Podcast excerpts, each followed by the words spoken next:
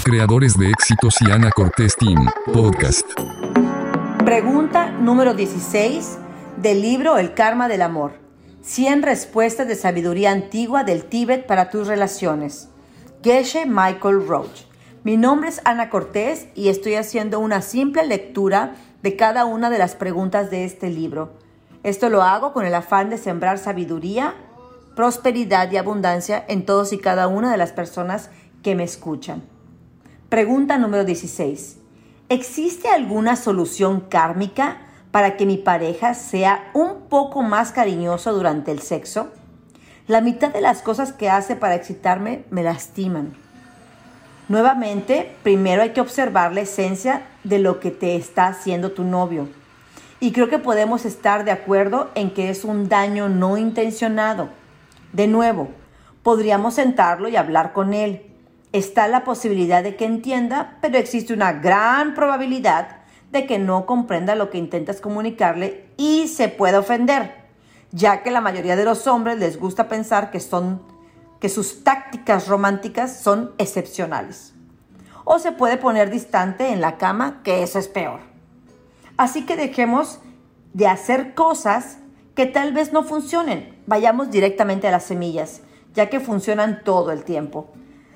El ejemplo más común de daño no intencionado que ocasionamos a los demás es con las cosas que decimos. En general, las semillas kármicas pueden ser plantadas de tres maneras distintas haciendo, hablando o pensando. Cualquier cosa buena o mala. En la mayoría de los casos existen algunas excepciones.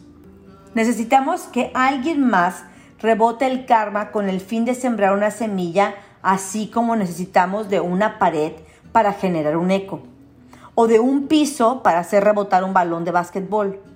Las acciones físicas y verbales son consideradas productos de las acciones mentales. Pensamos antes de hacer o hablar. Así que los pensamientos son un karma, materia prima en su nivel más básico. Las palabras malintencionadas que hieren a alguien son llamadas el camino del karma o un karma completo. Estas incluyen ambos, el generador mental y las palabras que salen un momento después y que hieren a la otra persona. Palabras que hieren por accidente crean semillas negativas, aunque son menos poderosas que las intencionadas. Durante las próximas semanas intenta ser extremadamente cuidadosa al observar lo que les expresas con tus comentarios a los demás. Intenta ser muy sensible acerca de cómo tus palabras pueden tener cierto efecto en las personas. Al conversar con ellos, observa sus rostros para así ver cómo reaccionan a tus palabras. Realmente es difícil poder controlar todo lo que le decimos a los demás, pero con la práctica y el conocimiento podemos mejorarlo. Supongo que algunas veces dices cosas sutilmente sarcásticas a quienes consideras lindos o graciosos. Y quizás verás que a otras personas ese mismo comentario les hiere. Pregúntale a tus amigos más cercanos, los que sepas que serán sinceros contigo, si algunas de las cosas que dices hieren a otra persona. Yo mismo tengo ese problema. Con frecuencia me sorprende la ironía de las situaciones y sutilmente hago un comentario agrio.